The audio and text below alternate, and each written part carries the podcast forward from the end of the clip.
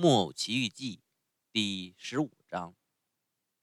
这时，木偶已经完全泄气，到了要扑倒在地向两个强盗告饶的地步。可一下子看见深绿的树林子里，远远有一座雪白的小房子在耀眼。哦，我要是有口气，跑到那房子就有救了。他心里说。他一分钟也不耽搁，重新一个劲跑起来，穿过林子，两个杀人强盗依然在后面追。他拼命跑了近两个钟头，终于上气不接下气的跑到那座小房子门口，连忙咚咚咚敲门，可没人答应。他使劲把门敲得震天响，因为他听见追来的脚步声。又想要又急的呼吸声越来越近了，可还是静悄悄的。他看见敲门毫无用处，就开始在门上用脚拼命的踢，用头拼命的撞。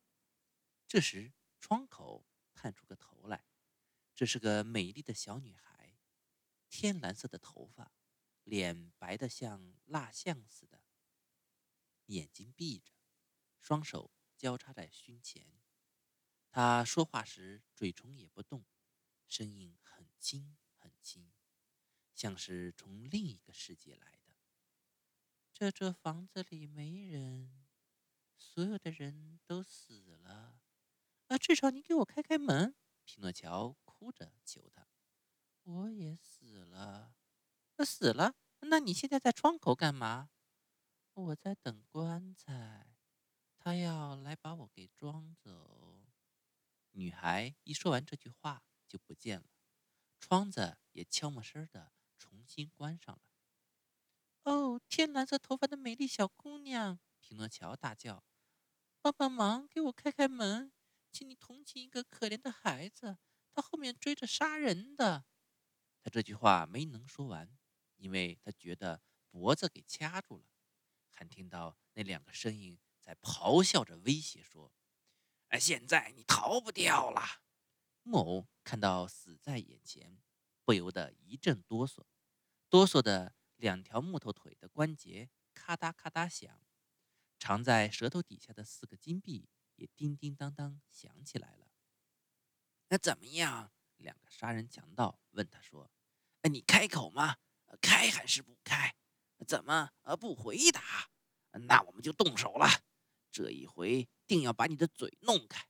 他们说着，拔出两把很长很长的刀子，锋利的像剃刀，嚓嚓，给他背上来了两下。幸亏木偶是用很硬很硬的木头做的，因此他没受伤，刀倒断成了好多片。两个杀人强盗手里光剩下刀柄，你看着我，我看着你。嗯，我明白了。其中一个说。咱们得吊死他，吊死他吧，吊死他吧！另一个跟着又说了一遍。说干就干，他们把他双手反绑，用活结套住他的喉咙，把他吊在一棵大橡树的树枝上，然后他们坐在树下，就等着木偶蹬最后一次腿。可木偶过了三个钟头，依然张开两只眼睛，闭着嘴巴。两腿越蹬越有劲，他们最后等得不耐烦了，就向木偶转过脸，冷笑着对他说：“嗯，明儿见。等我们明天回到这儿，希望你帮个大忙。已经死掉了，呃，把嘴张得大大的。”他们说着走了。这时候猛刮起一阵北风，呼呼的怒嚎，把吊在那里的可怜木偶吹过来。吹过去，狠狠地摇得他像过节时叮当叮当摇着的大钟，这样摇啊摇啊，摇得他痛苦万分，喉咙上的活结越收越紧，叫他气也透不出来。他的两腿一点点的发直，他的两眼一点点发黑。